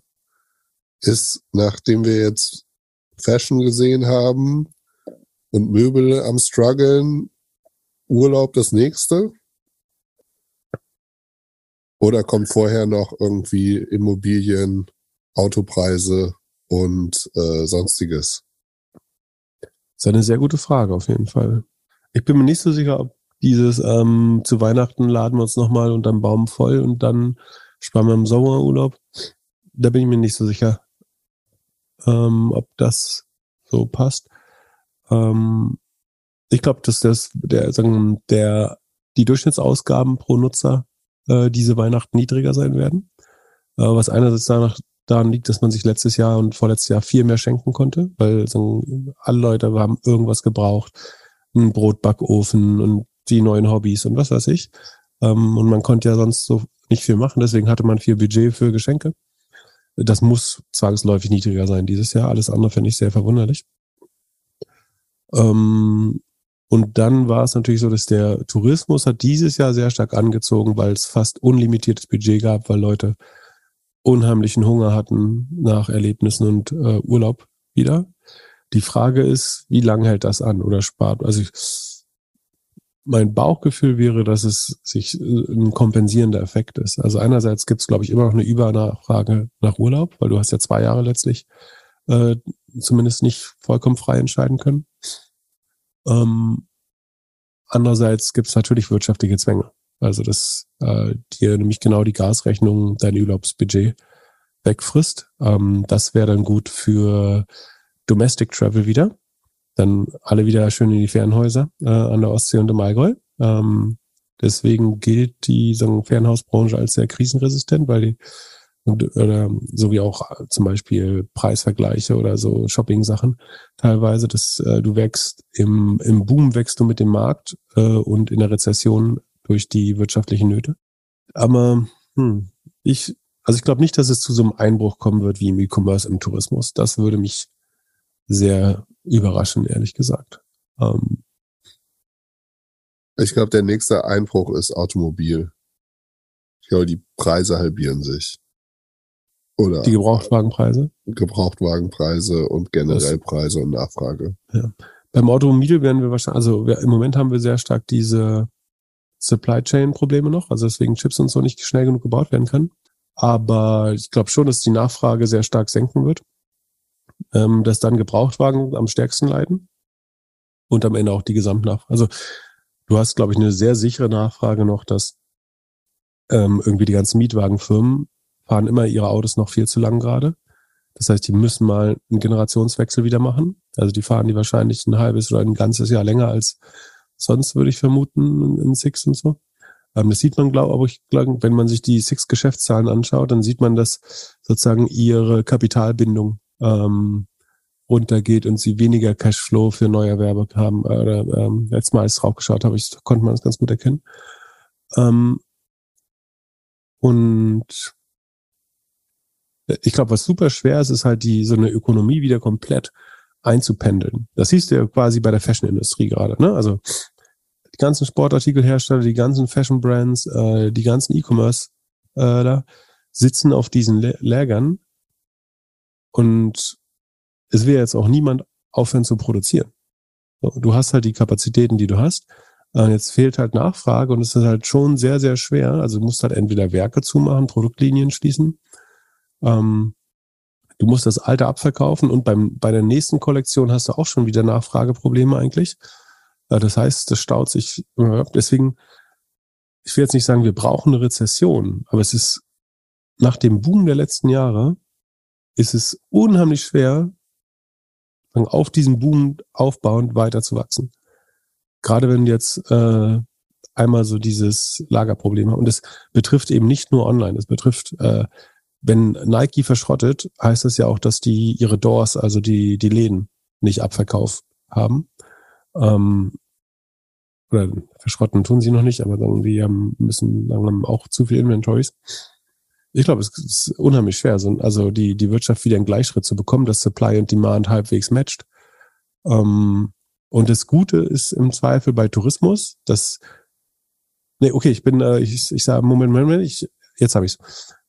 Ähm, Tourismus wird nicht die Nachfragekrise haben, weil Tourismus im, ähm, im Supply so krass beschränkt ist. Es ist, dauert unheimlich lange, Tourismus hochzufahren. Du hast jetzt noch Probleme, dass in Südostasien teilweise irgendwelche Freizeitparks noch gar nicht auf sind oder das Personal erstmal wieder zu bekommen, Restaurants wieder zu öffnen.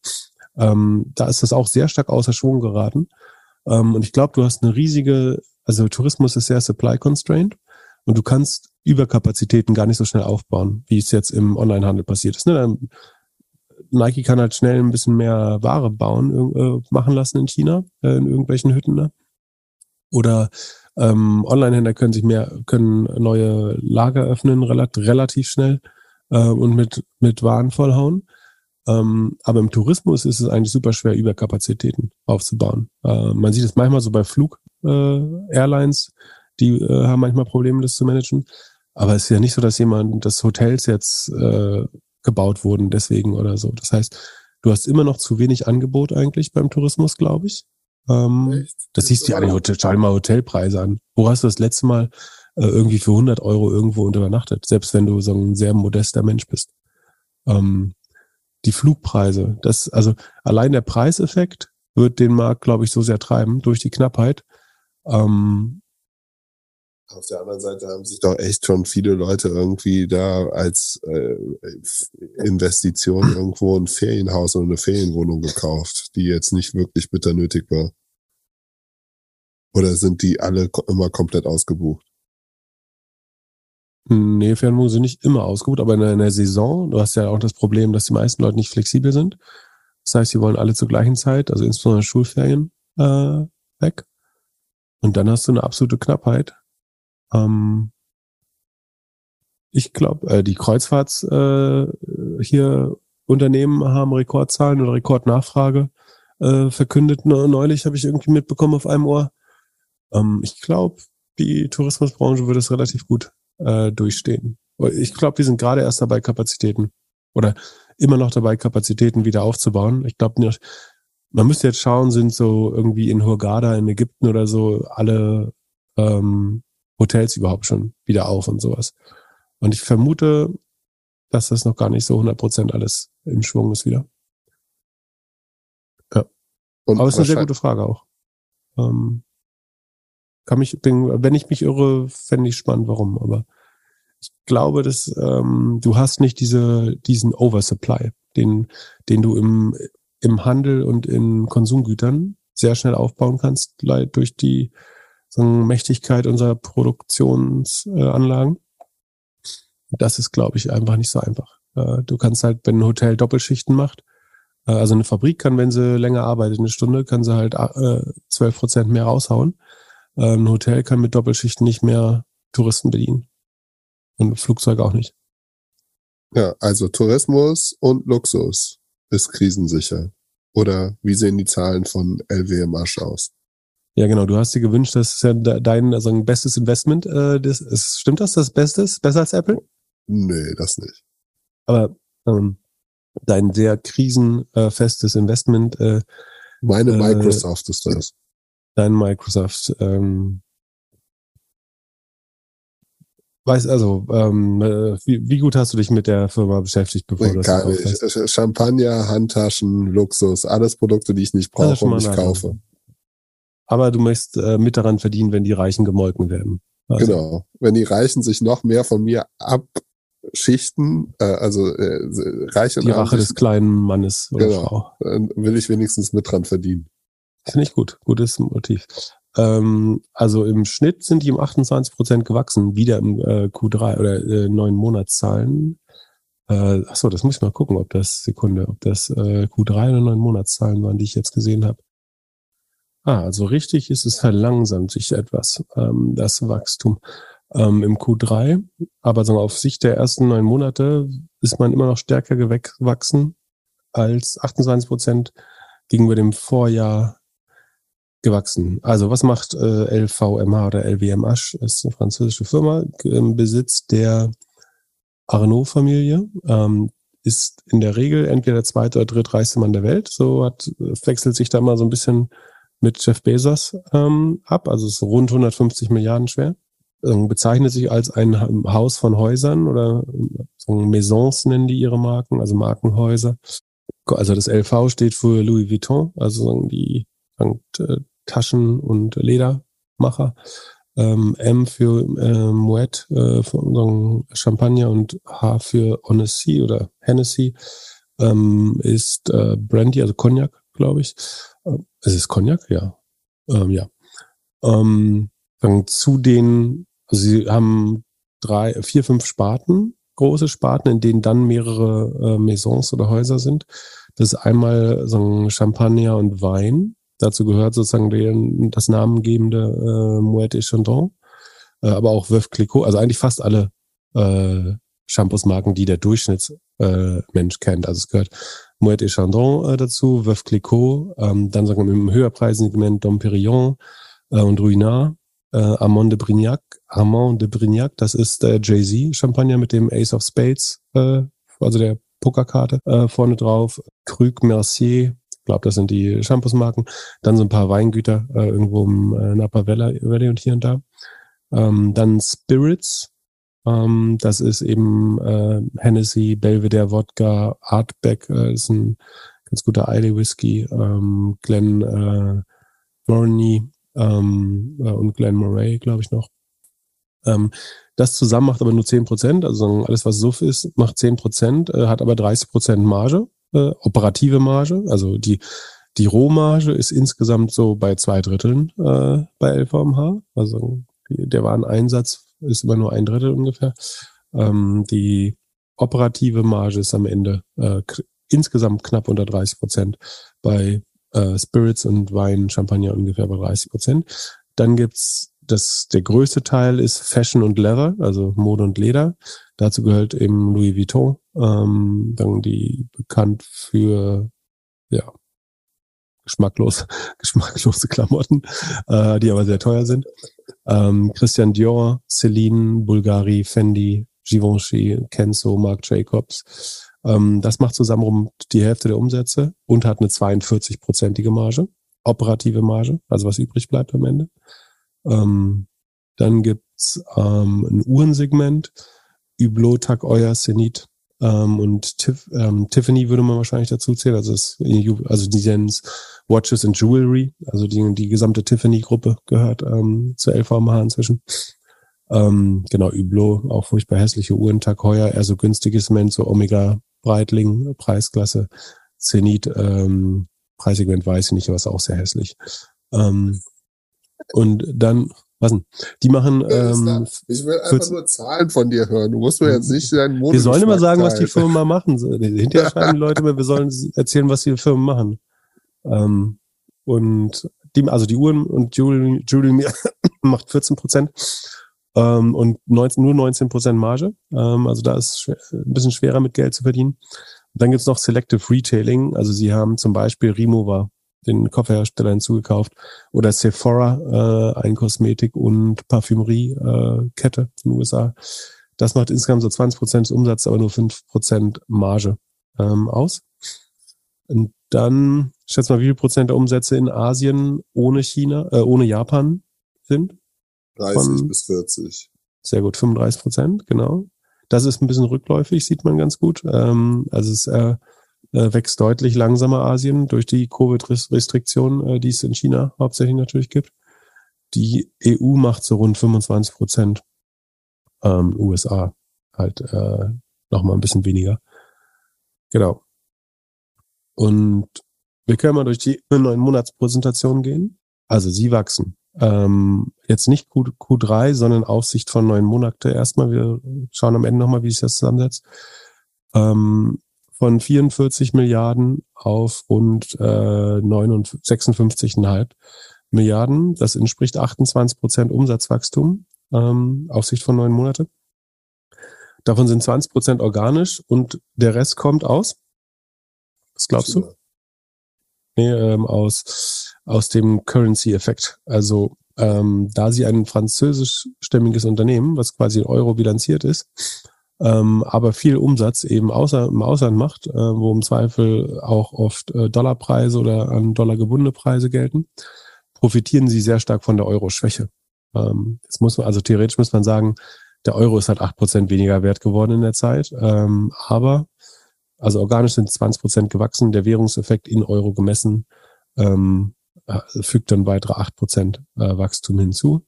Im Q3 sind sie in USA, also ist jetzt nur das organische Wachstum, 11 Prozent gewachsen. Das waren im Vorquartal noch 22. Also es geht langsamer. In Japan 30 Prozent. Äh, irgendwie stehen die Japaner total auf äh, den ganzen Kram. Ähm, und in Europa 36 Prozent, aber in Asien nur 6 Prozent äh, gewachsen organisch.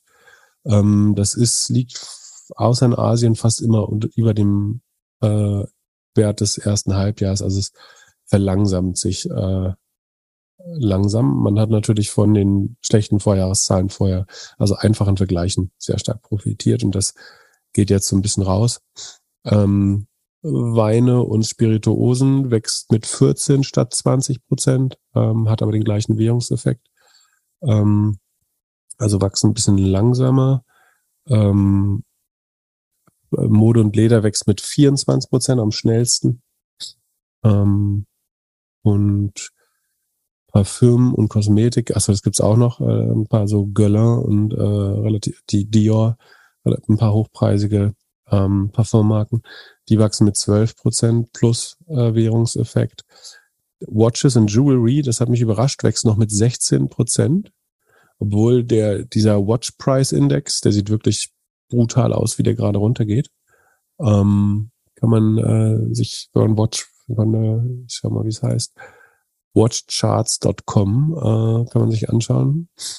Der ist von, also es ist ein Index, weiß jetzt nicht, wie der berechnet wird, ehrlich gesagt, aber der war am Höhepunkt ähm, während Corona von 25 auf 55.000 Dollar hochgegangen und ist jetzt runter auf 43,5 äh, wieder. Also hat äh, äh, relativ stark eingebüßt in den letzten äh, sechs Monaten.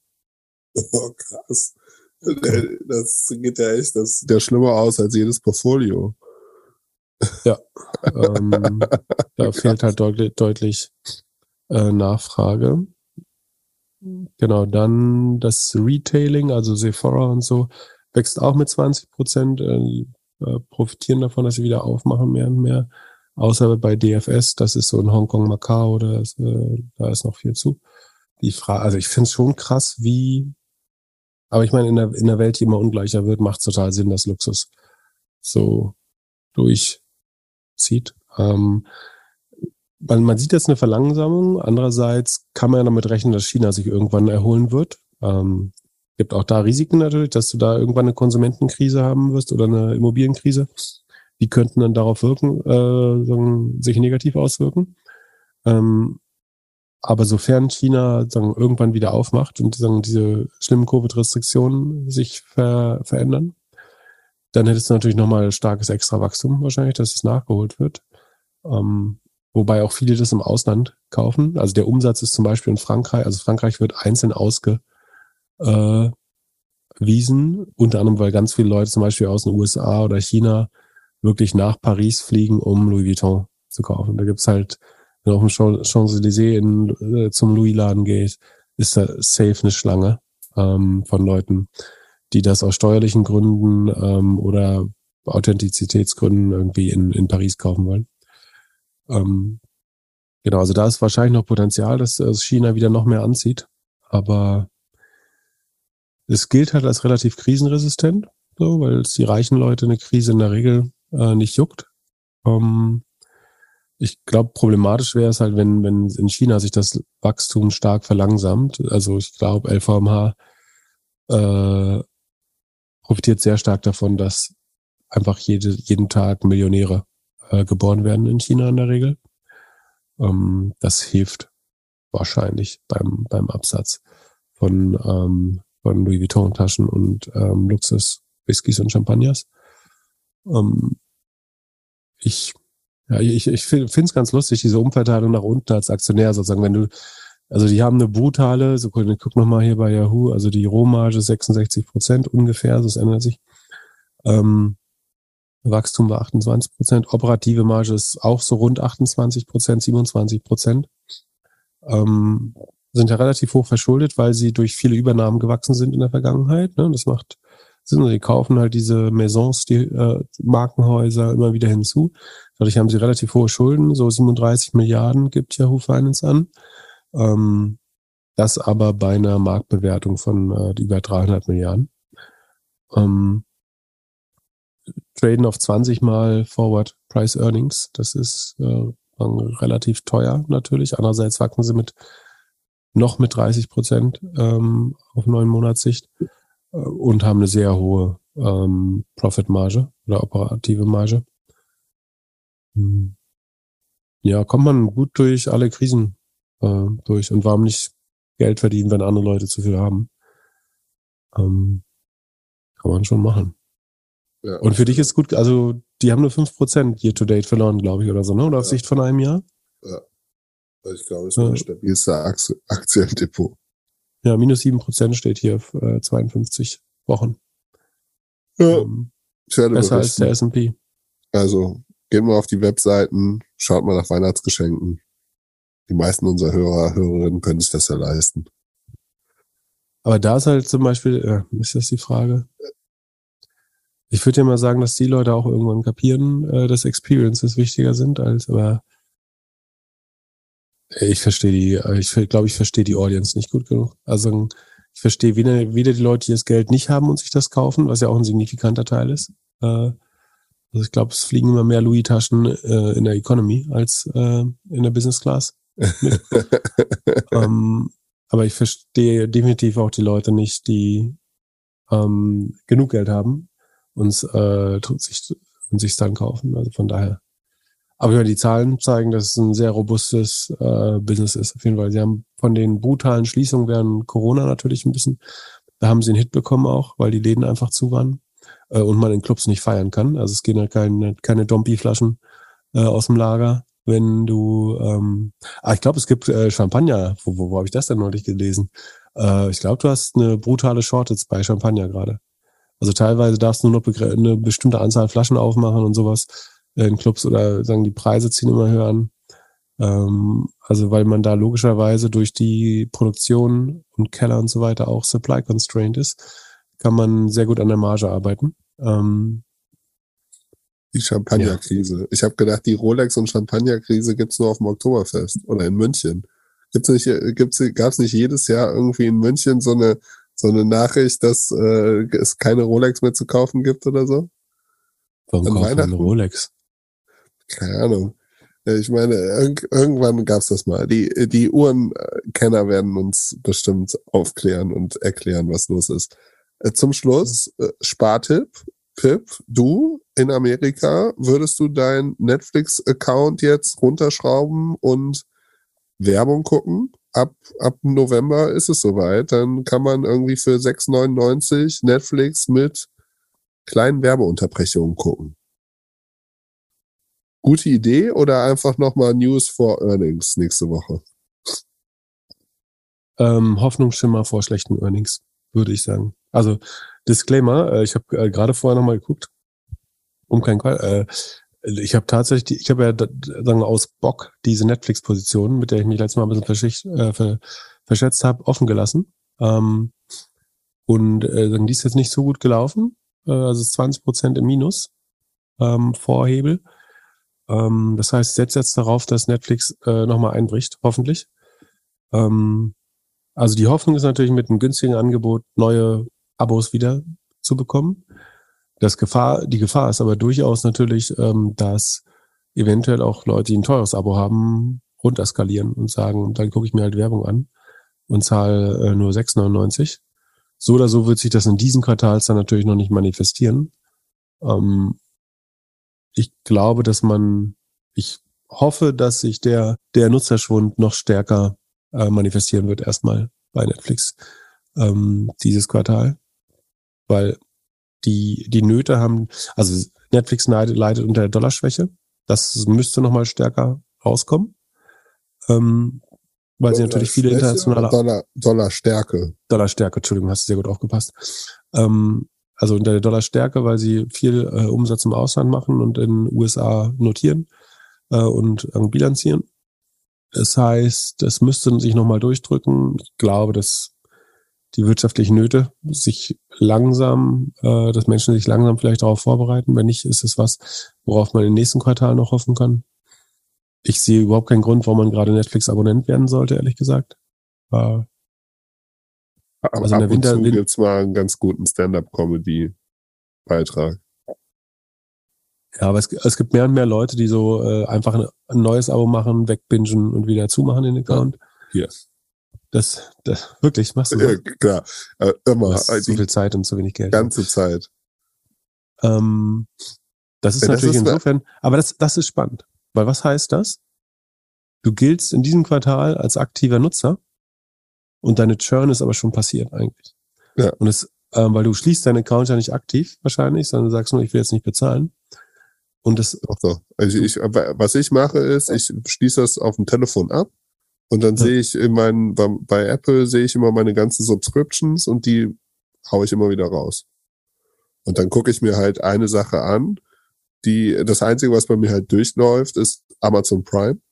Auch ja da, äh, hier, ich habe angefangen, The Giant Beast That is the Global Economy zu schauen, was du vor ein paar Folgen empfohlen hast. Äh, sehr hm? gut. Fand's, fand's gut? Ja, ist, ist super gemacht als Doku. Echt, Dachte also, ich mir, dass dir das gefällt. Schön für, äh, so für, für Vierjährige. Genau, schön für ähm, Dummies ab sechs. Also ist für mich genau richtig. Ja, fand ich gut. Äh, und ja, und bei, also ich glaube, Netflix hat zwei, also hat vor allem einen Fehler in der ganzen Nummer gemacht. Den Business Case, den die sich ausgerechnet haben, wir zeigen jetzt hier Werbung und nehmen weniger Geld von, von den Nutzern, der sah vor vier oder vor, vor, vor zwölf Monaten wahrscheinlich noch anders aus. Jetzt kann man ja schon vermuten, dass vielleicht ein bisschen weniger Werbegeld in, in die ganze Bewegtbildwerbung kommt. Und dann ja rechnet sich das gar nicht mehr so, wie sie sich das vor, vor einem Jahr vielleicht ausgerechnet haben. Genau, sie sind von einem relativ guten Geschäftsmodell auf ein schlechteres umgestiegen im Moment. Und ähm, das dann noch Wind von vorne hat. Weil der ja. Werbemarkt nach unten geht. Genau. Genau. Ähm, aber ich meine, was willst du sonst tun? Also du kann, die Alternative ist, du sagst den Aktionären, das war's. Es gibt 200 Millionen Menschen oder 22 Millionen Menschen auf der Welt, die Netflix gucken wollen. Und für die anderen haben wir noch keine Inhalte gefunden, die sie dazu bringen, das dauerhaft zu abonnieren. Ähm, einzige Möglichkeit wäre, in Sportevents brutal zu investieren. Ähm, das würde, der, dazu haben sie eigentlich das Geld nicht. Ähm, also was heißt, sie haben, sie haben das Geld, aber sagen das operative Ergebnis ist schon äh, gestresst und wird eigentlich nur dadurch gestützt, dass sie ihre Verluste noch in sagen Pseudo-IP äh, umwandeln. Also das haben wir letztes Mal erklärt, erklären wir vielleicht bei den Zahlen, die nächste Woche kommen nochmal, aber ähm, also ich muss mal kurz gucken, ob Q3 ist, hm, sieht man nicht so gut, ob das ein gutes oder schlechtes. Also das Winterquartal ist schon relativ gut. Äh, das Q4 wird einigermaßen besser werden wieder. Aber es Hm, Q3. Ich glaube, äh, es wird wieder sinken. Die, sie rechnen mit einer Million zusätzlichen Abonnenten. Ähm, kann natürlich sein, dass sie die irgendwie überall zusammenkratzen. Aber dann wird's beim, beim Umsatz glaube ich, nicht, nicht passen. Ähm, hab, ich vielleicht schlagen die, sich die Preiserhöhungen noch durch. Wann wurden die gemacht? schon eine Weile. Sind, sind die schon durch? Ich weiß nicht, ob die sich im letzten Quartal schon manifestiert haben oder nicht. Aber ich bin, also Netflix muss irgendwie be beweisen, wie sie ihren Markt äh, vergrößern können. Ja, die müssen Mhm. vor allem jetzt nochmal hart durchgreifen, dass man irgendwie nur eine gewisse Anzahl von Accounts mit dem, mit dem äh, Vertrag haben kann. Also es, du kannst ja immer noch Ja, irgendwie das genau. äh, teilen und auf X Geräten irgendwie runterladen und dich da anmelden. Was ich tatsächlich, also ich habe die App jetzt gerade auf dem, auf dem Rechner, äh, auf dem Handy und bin tatsächlich überrascht. Aber warum teilst du den Account dann nicht? Warum machst du Doch, den ständig ist an? ja, ist ja der, ich habe noch der, drei frei. Wo, so willst du einen? Das darf ich nicht. Offiziell darf ich das nicht mehr, ne? Ja, nein, möchte ich nicht. Aber was äh, tatsächlich, auf, also ich habe die App jetzt äh, ähm, echt lange nicht mehr auf dem Telefon gehabt und was sie jetzt haben ist schnelle Lacher. Kennst du das? Also auf Deutsch heißt das schnelle Lacher. Das Okay. ist äh, wie auf ähm, TikTok? eigentlich TikTok. Du gehst t- und die zeigen dir dann vor allem von Stand-up-Comedians die verschiedenen äh, Sequenzen, also immer mal so 30 Sekunden oder eine Minute und dann kannst du draufgehen und siehst dann alle Shows von denen oder die Show, aus dem das raus ist. Und ich glaube, wenn sie da echt me wesentlich mehr machen, kann es schon die Zahlen maßgeblich erhöhen. Da könnte man dann auch sehr gut Werbung ein, einfaden. Aber wer zahlt denn dafür? Bitte, ja, aber du bleibst schon da und findest halt mehr. Und wenn du mehr, also die wollen ja auch, dass die Leute länger auf der App bleiben. Und stell dir, stell dir vor, sie würden da zum Beispiel die Highlights zeigen von den verschiedenen Filmen. Da siehst du die zehn glaubwürdigen Szenen von Fast and the Furious zum Beispiel. Als ein. Und danach, und danach kannst du dir den Film angucken. Und die haben ja, die dürfen, dürfen die die Filme schneiden, wie sie wollen, oder müssen sie offizielle Trailer immer nehmen? Ich glaube nicht, dass du die Rechte hast, das einfach so zu schneiden, wie du willst, ehrlich gesagt. Ja, Aber- schade. Weiß nicht. Also, ich würde jetzt auch nicht zwangsläufig gegen, obwohl mache ich ja gerade, aber gegen, also kurzfristig wette ich gegen Retail, Retail-Stings. Äh, langfristig traue ich dem schon zu, äh, noch irgendwas zu finden, was funktioniert. Ich glaube nicht, dass es Gaming ist. Vielleicht ist es sowas äh, wie, wie ein Short-Format. Äh, vielleicht war Quibi nur nicht die richtige Zeit äh, und, ein, und Netflix hat eher die Bibliothek, um sowas auch nochmal cool zu machen. Ähm, Vielleicht kauft er Peloton. Ja, weiß nicht. Ähm, andererseits, der Headwind ist halt, Leute haben kein Geld. Ähm, Leute kriegen es bei, bei Amazon auch sehr günstig und bei Disney vor allen Dingen günstig. Ähm, und TikTok frisst einfach unheimlich viel Zeit weg. Ähm, und Leute wollen auch wieder mehr rausgehen, wenn sie können. Aber Netflix ist die günstigste Alternative, wenn das mit den Werbungen Werbefinanziert. Ja, läuft. Paramount ist noch günstiger, aber ja. Ich bin gespannt. Nächste Woche sehen wir die Earnings und ab November sehen wir. am Ende, im, im Vorjahr konntest du halt nichts machen außer Netflix. Äh, und jetzt äh, kann, hast du wieder Alternativen. Und ich glaube, die Leute, die quasi nur aus Langeweile Netflix geschaut haben, die sind halt schwer zurück reaktivieren. Ach so, und dann hat unser sagen, ähm, unser Lieblings-Russian Asset äh, diese Woche noch äh, wiederum gezündelt. Ähm, beziehungsweise ist ein Report rausgekommen. Äh, auch da haben wir einen Link von, von der BBC in die Show gepackt. Ähm, dass Elon Musk angeblich ähm, mit Putin über den, also d- sagen, bevor höchstwahrscheinlich oder nachdem, das weiß ich gar nicht, ähm, er seine komischen Tweets abge mit den tollen Friedensvorschlägen für die Ukraine abgesetzt hat, sagen, die äh, vom, vom Kreml und Putin sagen, äh, sehr begrüßt wurden, vom Rest der Welt äh, sagen, eher zurückgewiesen. Ähm, soll er äh, sagen, mutmaßlich mit Putin gesprochen haben. Ähm, das Er ist, sagt, das stimmt nicht. Genau, er dementiert, genau, er dem- dementiert das, äh, auch der Kreml dementiert es. Sagen, wer diese äh, Anschuldigung erhebt, ist äh, Ian Bremmer von der Eurasia Group. Das ist sozusagen eine, ein Think Tank oder eine Firma, die sagen, äh, globale politische Risiken äh, analysiert für ähm, Unternehmen und Staaten. Und einer muss von den beiden lügen. So, das ist relativ logisch.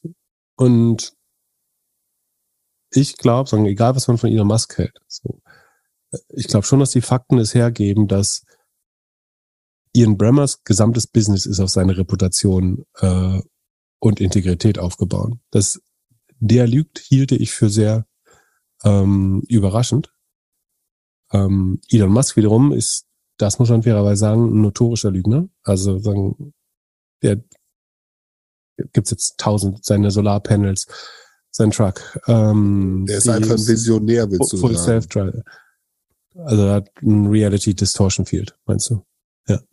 Ähm, also er lebt in seiner eigenen Realität, sagen wir mal so. Von daher kann er, kann er nicht lügen und trotzdem die Unwahrheit sagen. Ähm, und äh, der Kreml zeichnet sich jetzt auch nicht äh, durch eine faktengetreue Wiedergabe der, der Lage äh, aus, vermutlich. Ja, viel Ähm, krasser finde ich diese Starlink-Nummer, dass er da getwittert hat, so, äh, also dass sie die jetzt da rausnehmen wollen oder irgendwie Genau, das Zahlungen äh, deaktivieren und dann äh, äh, sa sagt er, ja, ich wurde, mir wurde ja gesagt, ich soll irgendwie mich verpissen. Also, Ja. Ich habe Ja. lustigerweise, als wir das letzte Mal drüber gesprochen haben, dachte ich noch so, als ich meinte, so seine, wenn er seine Armee von Sicherheitsrobotern baut und so, äh, und dass es eigentlich auch gefährlich ist, seine Kommunikation komplett auf Starlink äh, aufzubauen, wenn der Typ die Macht irgendwann hat und sagt, ich will, ich finde es eigentlich nicht gut, was ihr gerade macht. Hab's mir aber verknüpft zu sagen, äh, weil je schlechter der Tesla-Aktienkurs ist, dann gefühlt, desto empfindlicher werden unsere Zuhörer auch, was Elon Musk angeht und äh, meine, meine Kommentare dazu. Äh, aber tatsächlich ist genau das eingetreten, nämlich dass ähm, die Ukraine zunächst festgestellt hat, dass je näher sie sich der äh, Grenze zur Krim, äh, also nicht der Grenze, sondern ähm, sagen, je näher sich der Krim äh, annähern, eine Grenze äh, darf es eigentlich nicht geben, weil sie sagen ja nur völkerrechtswidrig widrig annektiert ist. Ähm, je näher sich der Krim annähern, ähm, funktioniert Starlink äh, einfach nicht mehr. Ich glaube, er hat dann mehr oder weniger äh, klar zugegeben, dass das so intendiert ist, also dass er nicht vorhat, den Starlink-Access auf die Krim auszuweitern, weil das, äh, er begründet das sozusagen mit der Angst vor einem nuklearen Krieg. Da ist die Frage, woher weiß er, dass das die rote Linie ist für, für Putin, die Krim? Also das scheint die rote Linie zu sein, weil er die quasi als ähm, Table Stakes sieht und dass das, ähm, auch wenn es völkerrechtswidrig annektiert ist, ähm, dass das inzwischen Russland zuzurechnen ist. Ähm, aber irgendwie hat Elon Musk das Gefühl, dass wenn die Ukraine sich die Krim zurückholen würde, dass das äh, einen Nuklearkrieg auslösen könnte. Ja, und deswegen sabotiert er das. Anders kann man das eigentlich nicht nennen. Sabotiert er aktiv sozusagen ukrainische Operationen ähm, um die äh, Krim herum. Und hat jetzt gesagt, entweder sollen die USA äh, den, äh, den Satellitenschirm quasi, der Starlink befördert, äh, dort ähm, bezahlen. Oder er tut, was der Botschafter ihm gesagt hat, nämlich to fuck off, also sich verpissen. Ähm, das ist halt entweder beleidigt oder aktive Teilnahme. Also er sagt ja mal, er möchte nicht, dass Starlink äh, sozusagen an aktiven Kriegshandlungen äh, teilnimmt. Dann hätte er es vielleicht der Ukraine nicht äh, geben dürfen, weil das war ja klar, dass es äh, eine Konfliktzone war. Ähm, das scheint der Ukraine sehr geholfen zu haben, Starlink, das muss man auch dazu sagen. Äh, Es wurde aber auch nicht nur durch Elon Musk finanziert. Ähm, aber es ist natürlich super gefährlich, wenn irgendein Superreicher einfach sagt, ähm, ich möchte, dass ihr diesen Schritt zur Befreiung eures Landes jetzt nicht macht, ähm, weil ich habe da einen besseren Vorschlag äh, gemacht und ich habe Angst, dass irgendein Irrativ im Kreml ähm, sonst weiter eskaliert. Ähm, kompliziert. Ja, Ähm. mal gucken, was wir nächste Folge über ihn erzählen können. Sonst sehe ich gerade Und das andere ist halt, ähm, dass theoretisch, es gibt diesen Logan Act, das hat äh, Scott Galloway äh, getwittert. Das heißt, eigentlich dürfen US-Individuals, also Bürger, nicht mit, ähm, sagen, advers gestimmten, oder wie, wie die es definieren, ähm, oder de- Regierungen, mit denen die USA in einem Disput sind, was man auf Russland wohl beziehen müsste, ähm, in irgendeine Art von Verhandlung treten. Das heißt, er hat sagen, eventuell auch ein Gesetz gebrochen, wenn er sich wirklich, äh, also fairerweise muss man sagen, er hat zugegeben, mit Putin gesprochen zu haben, aber vor 18 Monaten. Da ging es um SpaceX. Äh, das heißt, er hat definitiv Kontakt mit äh, Putin äh, gehabt. Es kann natürlich auch sein, dass er einfach nur Ian, dass beide recht haben, insofern, dass er Ian Bremmer äh, belogen hat. Also dass Ian Bremmer sagt, Elon Musk hat mir gesagt, er hat mit Putin gesprochen. Ähm, das kann dann richtig sein, ähm, dass entweder wollte Musk sich selber überhöhen ähm, und hat nicht mit ihm gesprochen, oder er hat mit ihm gesprochen und lügt jetzt. Aber äh, so oder so muss einer von den beiden logen. Und ich würde jetzt für niemanden meine Hand ins Feuer legen, aber ich halte es für sehr viel unwahrscheinlicher, dass Ian Bremmer, ähm, der, wie gesagt, sein Geld mit seiner Reputation verdient, ähm, irgend, der hat auch einfach keinen Grund hat. Also der, der kann sich vor Interviewanfragen und Arbeit eh gerade nicht retten, sozusagen, weil er als sehr guter Analyst der weltpolitischen Lage gilt. Ähm, der hat überhaupt keinen Grund, das alles jetzt kaputt zu machen, um sich da ein bisschen in den Vordergrund ähm, zu stellen. Ich bin gespannt, ob im Prozess zum Beispiel äh, dann so Putin ähm, SMS oder so, na gut, SMS schreiben die wahrscheinlich nicht, also so dumm ist äh, da niemand, aber Fax. meinst du? Brieftauben. äh, keine Ahnung, wie, wie ähm, telefonieren die? Aber der wird ja mit keinem Device, was in den USA registriert ist. Hat Elon Musk ein abhörsicheres Handy? So viele Fragen. Hast ja. du gelesen, wer die, bei OMR gelesen, wer die Elon Musk Party im April veranstaltet hat? Ja, so ein Gutscheintyp. Ja. Wahnsinn. Der hat manchmal auch nicht verstanden, worauf sein Business äh, basiert, nämlich auf Diskretion. Ich glaube, wenn du Promi-Partys organisierst äh, und irgendwie in Plappermauer mit der Presse redest und dich dabei noch richtig, richtig, richtig dumm aussehen lässt, äh, ist auch nicht so schlau. Aber ist ja nicht die erste komische Entscheidung äh, in seinem Leben, die er trifft. Naja, ähm, so, genug Gossip für heute. Äh, äh, ich habe gehört, viele Hörer mögen den Gossip-Teil besonders. Nein. ähm, ja. Ab nächste Woche gibt's wieder harte Fakten, Fakten, Fakten. Ja, genau. Da gibt wieder schöne Earnings mit äh, viel Bildschirmzeit und, und allem. Wir freuen uns drauf. Habt ein schönes Wochenende. Bis Mittwoch. Peace. Ciao, ciao.